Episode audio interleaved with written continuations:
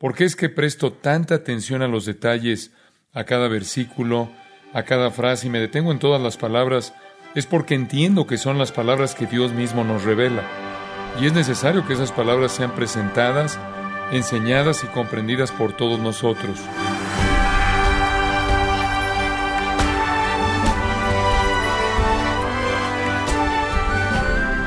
Nos da que nos sintonice hoy en gracia a vosotros con el pastor John MacArthur. Los teólogos hablan de la inspiración como el proceso providencial por medio del cual Dios obró a través de los autores de las escrituras para producir los escritos infalibles con autoridad divina. Pero tantas libertades tuvieron los autores durante ese proceso es una pregunta, ¿Y cuánto de los que escribieron en verdad lo entendieron? Bueno, el pastor John MacArthur, en la voz del pastor Luis Contreras, nos va a enseñar el significado bíblico de la inspiración y de las implicaciones que tiene para cada creyente en la serie El Nuevo Testamento de principio a fin, en gracia a vosotros. Vamos a hablar un poco acerca de lo que significa que toda la escritura es inspirada por Dios. ¿Qué es inherente a ese pensamiento? El contenido de la Biblia es la revelación. El proceso mediante el cual fue escrito el contenido se llama inspiración. Hay personas que dicen que la Biblia fue inspirada solo en conceptos y no en las palabras reales. A través de los años he tratado de lidiar con la gente que piensa que ellos fueron inspirados por Dios con grandes pensamientos religiosos y lo escribieron con sus propias palabras por lo que en realidad no poseemos las palabras de Dios, que no debemos estancarnos en una palabra, sino tomar los conceptos y continuar con las ideas y cómo fluyen sin preocuparnos por las palabras. Esas son solo detalles, dicen, que se interponen en el camino. Hay personas que dicen que el Espíritu da vida y la letra mata. Me gustaría preguntarle a alguien cómo comunicar una idea sin utilizar palabras. Creo que no comprendo. ¿Cómo podría usted, si fuera Dios, comunicar una idea sin palabras. No tiene sentido.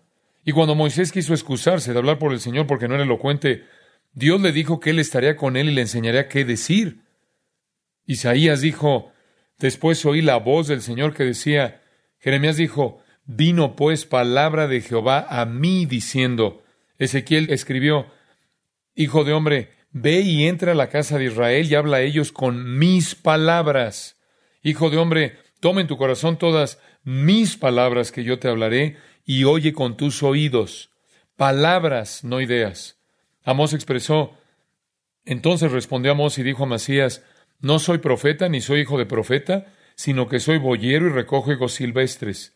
Y Jehová me tomó de detrás del ganado y me dijo, Ve y profetiza a mi pueblo Israel. La maravillosa experiencia de Pablo en su conversión, quien cuando estando con Ananías relata en Hechos 22, el Dios de nuestros padres te ha escogido para que conozcas su voluntad y veas al justo y oigas la voz de su boca. Dios ha designado que Pablo le escuche y comunica lo que dice. Juan dijo, yo estaba en el Espíritu en el día del Señor y oí detrás de mí una gran voz como de trompeta que decía, escribe las cosas que has visto y las que son y las que han de ser después de estas. Aun Cristo, el verbo hecho carne, Dijo que él recibió su mensaje de su Padre. Le dijo a Cristo qué decir. No se puede tener ideas sin palabras. Ese tipo de concepto es una tontería. Es lo mismo que hablar de una melodía sin notas o música sin melodía. Es lo mismo que hablar de sol sin luz o antropología sin nombres. No hay pensamientos sin palabras. Al contrario, mire primero de Pedro 1, 10 al 11 por un momento. Algo interesante. Esto ilustra un principio. Pedro escribe con referencia a los profetas del Antiguo Testamento que registraron la verdad sobre el Mesías. Él dice, los profetas que profetizaron de la gracia destinada a vosotros inquirieron y diligentemente indagaron acerca de esta salvación, escudriñando qué persona y qué tiempo indicaba el Espíritu de Cristo que estaba en ellos. En otras palabras, allí estaban los profetas del Antiguo Testamento siendo llevados por el Espíritu Santo, inspirados para hablar y escribir acerca del Mesías. Y a medida que ellos estaban hablando o escribiendo acerca del Mesías, estaban haciendo una cuidadosa búsqueda e investigación para averiguar de lo que estaban hablando. El punto es este. La Biblia no solo no enseña que hay pensamientos sin palabras, sino que nos enseña que a veces Dios les dio palabras sin pensamientos. No me refiero a un dictado mecánico sin sentido, pero había muchas cosas que los escritores del Antiguo Testamento escribieron que no llegaban a comprender. No es algo que ellos relataron debido a su inteligencia religiosa, sino que escribían las palabras que Dios les dio, ya fuera que las entendían completamente o no. Y es por eso que en Mateo 24, 35 dice, el cielo y la tierra pasarán, pero mis palabras, no mis pensamientos, no pasarán. Entonces, alguien dice que la Biblia es inspirada cuando habla de las cosas sagradas y que no lo es cuando habla de las cosas seculares como la ciencia, la historia, la geografía y demás. Algo con lo que hay que lidiar periódicamente. Hay quienes dicen que la historia de la Biblia es errónea. La geografía de la Biblia está mal. Las matemáticas de la Biblia son inexactas.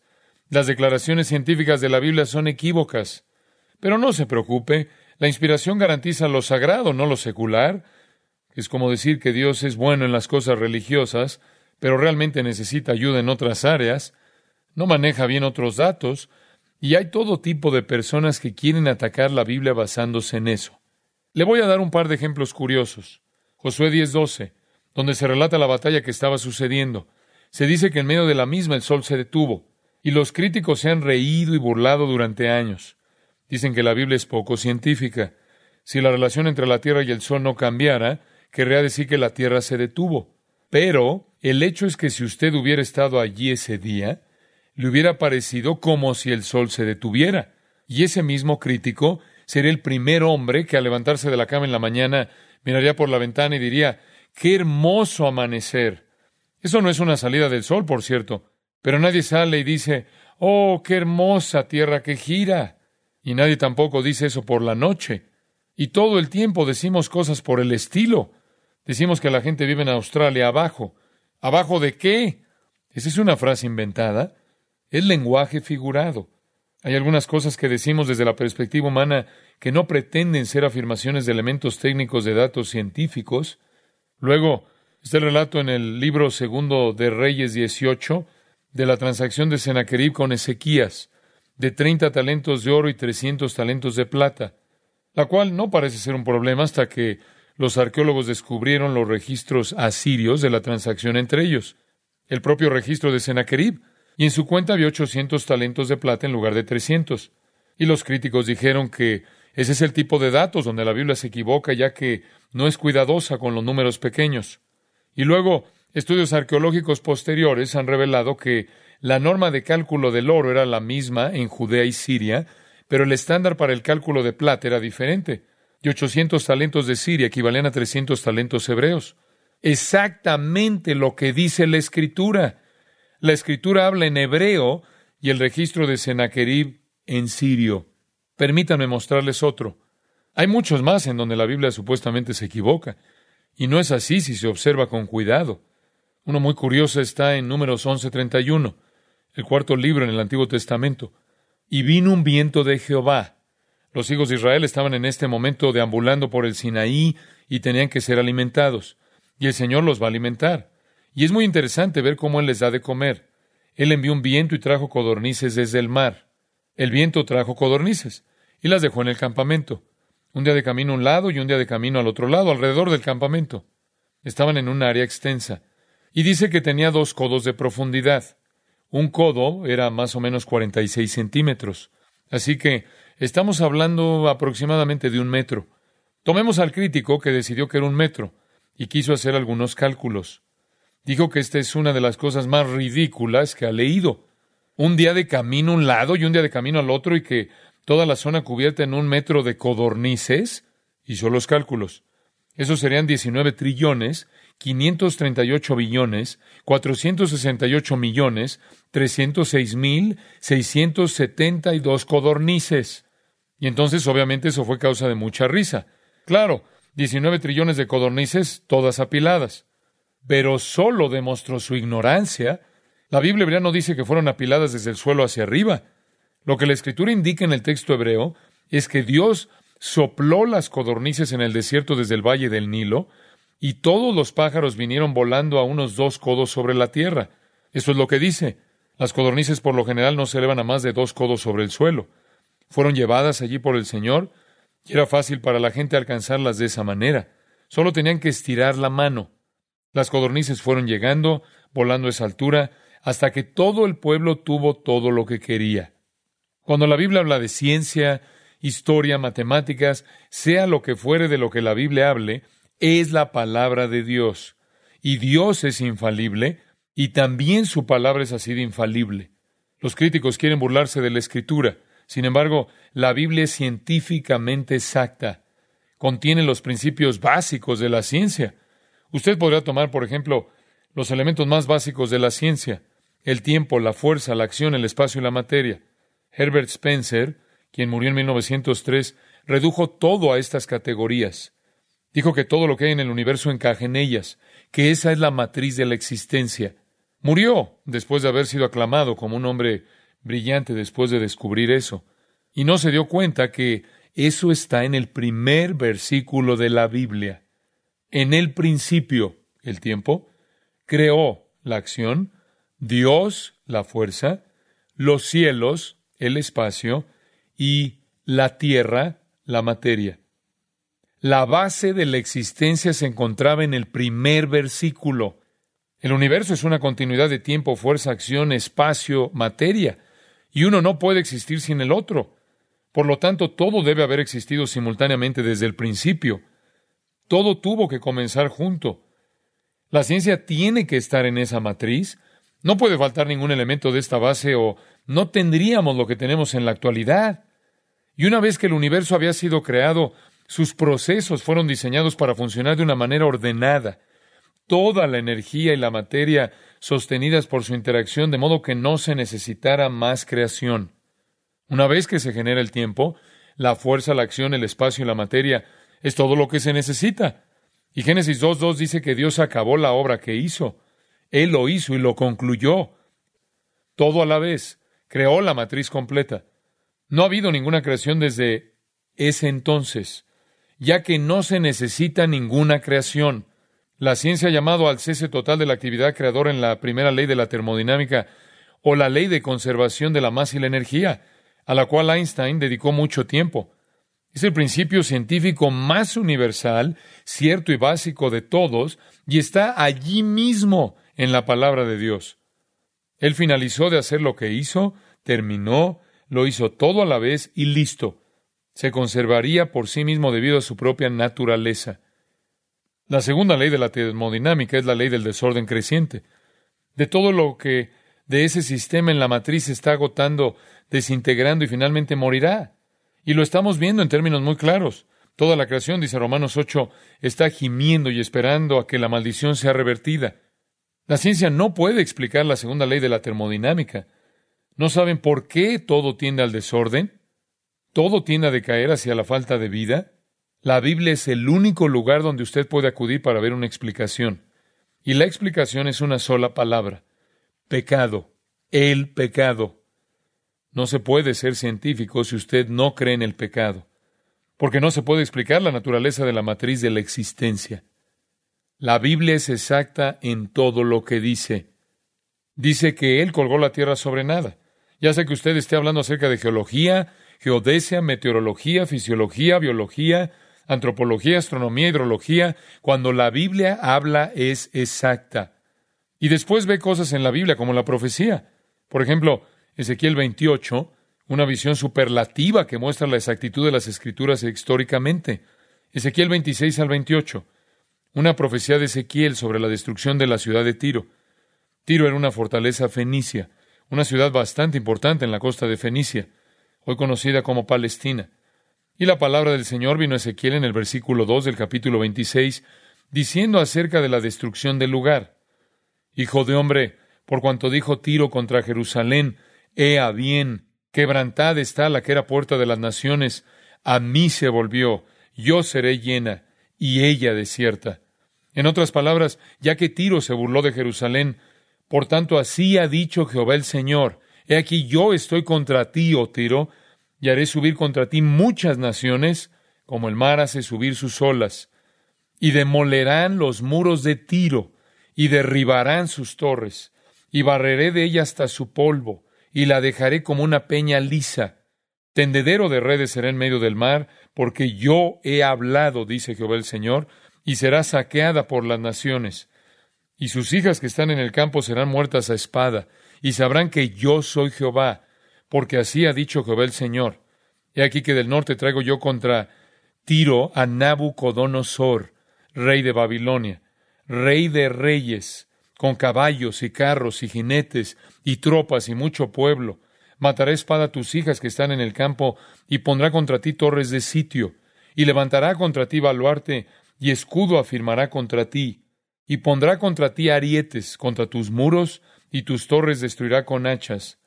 Por la multitud de sus caballos te cubrirá el polvo de ellos. Con el estruendo de su caballería de las ruedas y de los carros temblarán tus muros, cuando entre por tus puertas como por portillos de ciudad destruida. Con los cascos de sus caballos hollará todas tus calles.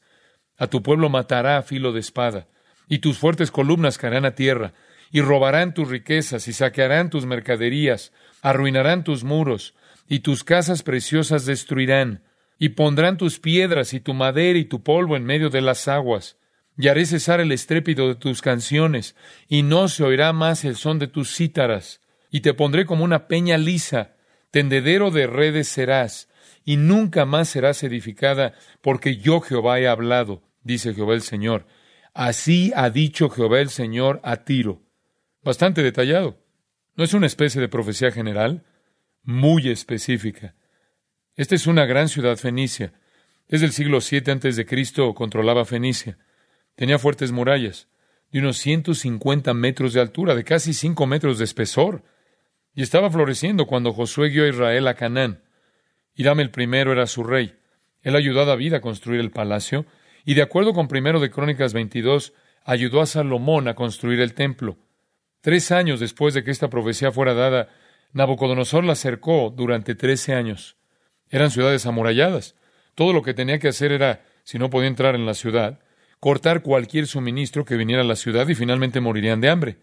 Le tomó trece años, del 585 al 573. Por último, la ciudad se rindió ya que todos estaban muriendo. Y Nabucodonosor destruyó los muros y las torres, destruyó la ciudad e hizo cada cosa que Ezequiel dijo que haría, y por supuesto que no estaba leyendo Ezequiel cuando lo hizo. Entró en la ciudad, no encontró el botín, pensó que iba a encontrar un botín, pero ellos habían utilizado su flota para sacarlo. Se llevaron toda una isla frente a la costa, a un kilómetro y medio de distancia, y, por supuesto, en el capítulo 29 de Ezequiel, dijo que no obtendría ningún botín. Exactamente lo que pasó. Cuando llegó allí, se habían llevado todos los objetos de valor a la isla. Nabucodonosor no tenía poderío naval para ir a buscarlo. La isla se convirtió en la nueva ciudad y floreció por 250 años. Solo una parte de la profecía se había cumplido la parte acerca de Nabucodonosor, de la destrucción de los muros, los asesinatos de la gente, pero no todo se había terminado. Las ruinas estaban todavía allí, los escombros. Después de 250 años, llegó un joven de 24 años con el nombre de Alejandro Magno. Él tenía 33 mil hombres de infantería, quince mil de caballería. Acababa de derrotar a los persas y estaba en camino a Egipto. Necesitaba suministros. Vino, pues, a la ciudad de Tiro, ahora en la isla, y envió un mensaje. Quiero darle suministros a todos mis hombres, mis caballos y mi ejército. Y ellos dijeron, Usted no tiene una flota y nosotros estamos en una isla, no le vamos a ayudar. Eso no le gustó. Y no era bueno hacer enojar a Alejandro. Él no tenía una flota, por lo que decidió que tenía que conseguir una manera de ir a esa isla, hizo lo que Ezequiel el profeta dijo que se haría. Dijo que el lugar será como una peña lisa y los escombros serán arrojados al mar. Bueno, ¿qué conquistador en su sano juicio haría eso? ¿Por qué perder el tiempo, una vez que ha conquistado el lugar, recogiendo todo y tirándolo al océano? Toda la piedra y todo el resto de la misma. Pero ese es exactamente lo que tenía que suceder. Así que Alejandro lo hizo. Él tomó todos los escombros y construyó un istmo de más de medio kilómetro de largo y más de sesenta metros de ancho hasta llegar a la isla con todos los desechos. La isla se había fortalecido también con poderosas murallas que llegaban hasta el borde del mar, y a medida que se acercaba se dio cuenta de que tendría que superar esas paredes. Y con el fin de llevarlo a cabo, construyó enormes máquinas de asedio, de 165 metros de altura, según el registro. Le tomó siete meses. Él entró y asesinó a ocho mil personas. En un periodo de unos pocos meses ejecutó a siete mil más. Vendió a más de treinta mil como esclavos y cumplió cada uno de los detalles de la profecía. Y aunque la ciudad de Jerusalén ha sido reconstruida diecisiete veces, Tiro nunca ha sido reconstruida. Y eso es exactamente lo que Dios dijo, que no se edificaría más. ¿Y sabe a qué se dedican? Si hoy en día se dará cuenta lo que hacen. Ellos tienden redes de pesca, tal como lo decía. ¿Cuál es la probabilidad de eso? ¿Cuál es la probabilidad de eso? Aproximadamente una en setenta y cinco millones. Por cierto, una ciudad hermana con el nombre de Sidón también recibió una profecía. Versículo 22 de Ezequiel 28. Así ha dicho Jehová el Señor. He aquí yo estoy contra ti, oh Sidón, y en medio de ti seré glorificado. Y sabrán que yo soy Jehová cuando haga en ella juicios y en ella me santifique. Enviaré a ella pestilencia y sangre en sus calles, y caerán muertos en medio de ella, con espada contra ella por todos lados, y sabrán que yo soy Jehová. Y nunca más será la casa de Israel espina desgarradora, ni aguijón que le dé dolor, en medio de cuantos la rodean y la menosprecian, y sabrán que yo soy Jehová. Será un caos sangriento. Es el centro del culto a Baal, a unos 36 kilómetros al norte de Tiro. La profecía habló de sangre en las calles, espadas por todas partes, pero ninguna profecía de destrucción final. Eso es lo que pasó. Sangre por todas partes, espadas por todas partes. Esa pobre ciudad fue sitiada y asediada una y otra y otra vez, pero aún es una ciudad. En el 351 a.C. fue gobernada por Persia. Fue tomada en la revolución. Toda esperanza de salvar la ciudad había desaparecido. El pueblo estaba siendo atacado por los persas, y cuarenta mil de ellos prefirieron morir antes que someterse a la violencia persa, por lo que se prendieron fuego y se mataron con sus propias casas. La sangre fluyó en las calles una y otra vez. Esa ciudad, Sidón, fue tomada tres veces en las cruzadas, tres veces por los musulmanes. En 1840 fue bombardeada por las fuerzas combinadas de Inglaterra, Francia y Turquía. Pero aún está allí porque Dios dijo que no sería destruida. Todavía está allí. Se puede estudiar la Biblia y predecir cosas que históricamente son absolutamente precisas. Ezequiel 30 predijo la destrucción de Egipto, Nahum 1 la destrucción de Nínive, Isaías 13 la destrucción de Babilonia, Oseas 13 la destrucción de Samaria, Ezequiel 25 la destrucción de Moab y Amón. Un matemático llamado Peter Stoner tomó once de las profecías con todos sus detalles y calculó la probabilidad de que ocurrieran por casualidad. Una en 5.76 veces 10 a la quincuagésima novena potencia. Usted dice, ¿qué significa eso? No sé, ni siquiera puedo pensar así. ¿Cómo se calcula eso? ¿Cómo se entiende eso? Bueno, él lo estimó de esta manera. Si todo el universo contuviera dos mil trillones de galaxias y cada galaxia tuviera cien mil millones de estrellas, serían todas las estrellas en todas las galaxias dos veces diez a la quinta potencia. Un número increíble. Este tipo de probabilidades simplemente no sucede. Así que cuando vea que la Biblia habla científica, geográfica, históricamente o lo que sea, es precisa. Esta es la palabra de Dios. ¿Y cuál es el beneficio? Volvamos a nuestro texto original y terminaremos allí. Segunda de Timoteo 3. ¿Cuál es el beneficio de esto? Toda la escritura es inspirada por Dios y útil para enseñar, para redarguir, para corregir, para instruir en justicia, a fin de que el hombre de Dios sea perfecto, enteramente preparado para toda buena obra. ¡Qué cosa tan estupenda! No solo tenemos la palabra de Dios, sino que tenemos la palabra de Dios que nos puede equipar completamente para toda buena obra. Tenemos la palabra que cambia la vida. ¿Y cuál debería ser nuestra respuesta? En primer lugar, creerla. En segundo lugar, estudiarla. En tercer lugar, honrarla. Dios es exaltado por encima de su nombre. Me encanta. Oh, cuánto amo yo tu ley, dijo David en el Salmo 119, 97. Obedézcala, haga lo que ordena, luche por ella. Judas 3, contender ardientemente por la fe y predíquela. Segunda de Timoteo 4:2, predica la palabra. ¿Se da cuenta de que durante su vida es probable que coma 150 cabezas de ganado? Tal vez un poco más.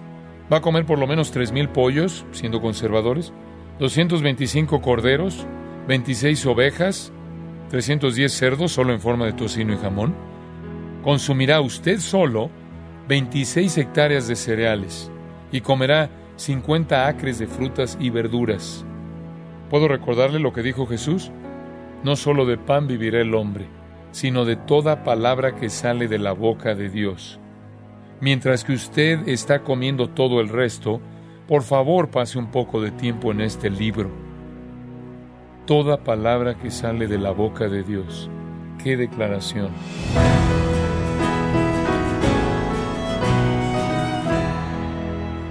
El pastor John MacArthur nos enseñó que Dios usó la mente, el vocabulario y las experiencias de cada uno de estos hombres fieles para producir su propia palabra infalible e inerrante.